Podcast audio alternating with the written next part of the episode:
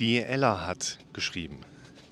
Die Ella schreibt viel. Die schreibt immer wieder gute Fragen, die, glaube ich, äh, ziemlich gute Antworten nach sich ziehen können.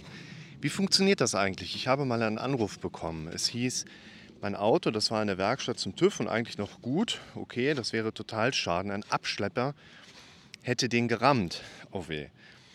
Ich habe mich erschrocken, mir tat alles weh, ich war total fertig. Der Körper fuhr ein ganzes Programm. 30 Minuten später bekam ich einen Anruf. Sorry, das war nicht Ihr Auto. Oh Gott. Okay. Und sofort spürte ich eine Erleichterung, Wohlbefinden. Das ist so krass, was der Körper raushaut. Das stimmt. Und seitdem bin ich empfindsam und habe auch sehr viele Wehwehchen, ohne dass ich Ursachen erkennen kann. Willkommen zum Podcast für mentale Gesundheit, Zufriedenheit und Wohlbefinden. Das ist wirklich schon ab und zu richtig krass, was unser Körper da so mit uns macht. Im Grunde genommen beschreibst du hier einen relativ zentralen, rudimentären Prozess unseres Körpers, der, ja, du hast es gemerkt, etwas Reflexhaftem entspricht, angeboren reflexhaft. Wir können auch rund um diese Stresshormonausschüttung natürlich antrainierte Reflexe mit oben drauf haben.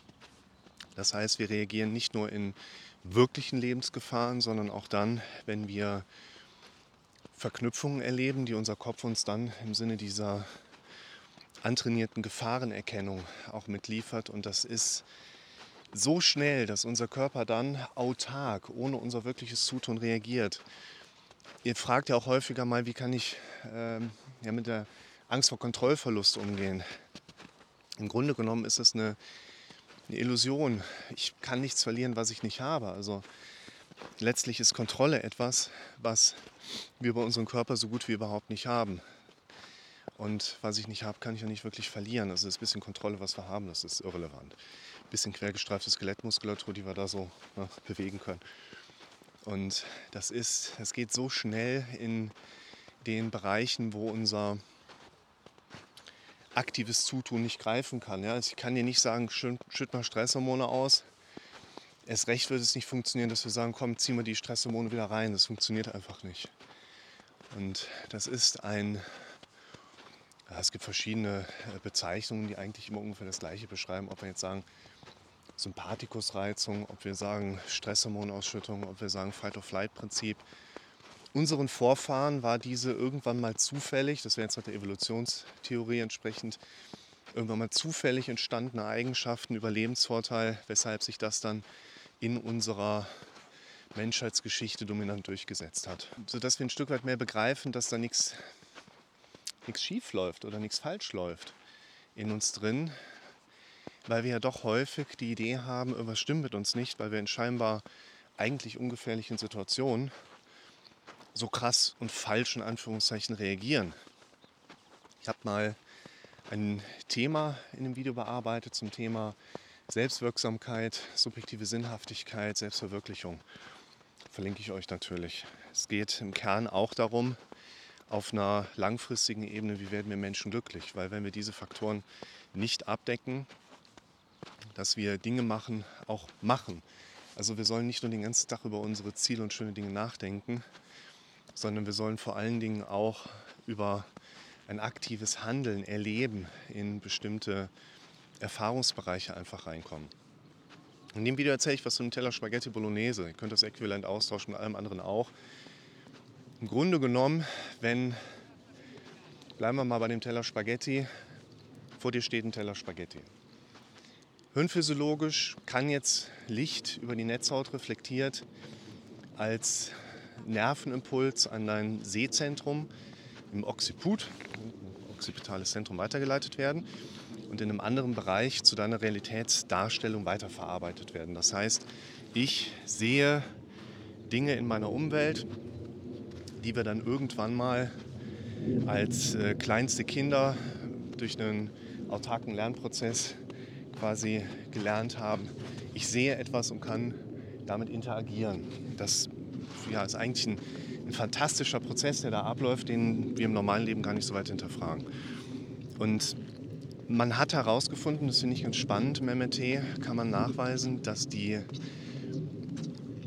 Ja, wenn wir jetzt keinen Teller Spaghetti vor uns stehen haben, wir uns aber vorstellen, vor uns würde einer stehen, dann haben wir kein Licht, was reflektiert über die Netzhaut Nervenimpuls und Occiput sendet. Aber wir haben nachweisbar in Experimenten die gleiche Reaktion im Kopf. Das heißt, wir haben ein Realitätserleben, das ist quasi unabhängig, ob wir wirklich in einer gefährlichen Situation sind oder ob wir uns nur vorstellen, wir wären in einer gefährlichen Situation. Das macht für unseren Kopf im Prinzip keinen großen Unterschied. Und das Einzige, was unser Kopf wirklich gut kann, ist in dem Moment für unser Überleben zu sichern. Situatives Überleben ist das Kernziel Nummer eins. Nicht lange leben, nicht glücklich leben, nicht gesund leben. Vergesst die Idee, ihr könntet auf euren Körper und eure Intuition hören. Könnt ihr machen. Damit werdet ihr aber nicht lange glücklich gesund leben sondern euer Kopf will euch beim situativen Überleben helfen.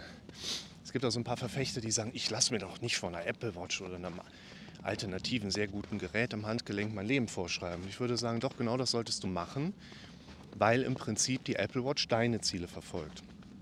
Oder eine andere Fitnessuhr. Die verfolgt deine Ziele, weil die dir dabei hilft, lange gesund und glücklich zu leben. Hörst du nur auf deinen Kopf, kann das auch passieren, dass du lange gesund und glücklich lebst, aber vor allen Dingen wird dein Kopf dich immer wieder in die Richtung bringen, situatives Überleben. Das Einzige, wie er dich, mehr oder weniger das Einzige, darin supporten kann, ist im Prinzip, dass er Stresshormone ausschüttet. Was anderes kann er nicht, was anderes macht er im Prinzip nicht.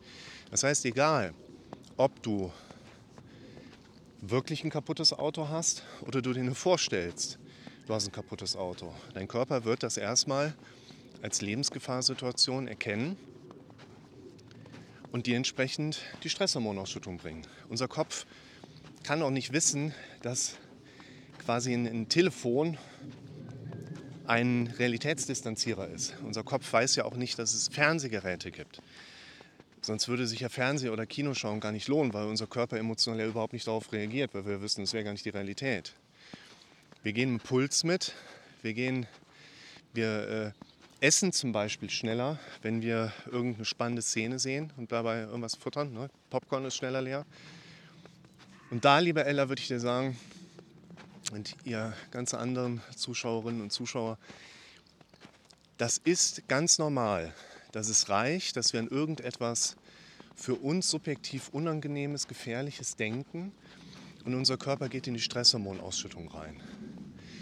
Die Erleichterung, die die Ella jetzt hier beispielsweise beschrieben hat, würde ich nicht darauf zurückführen, dass es eine, einen situativen Rückgang der Stresshormone gab, weil der Realitätswert sich verändert hat. Was ich glaube, ist, dass vielleicht eine weitere Stresshormonausschüttung dadurch unterbunden worden sein könnte.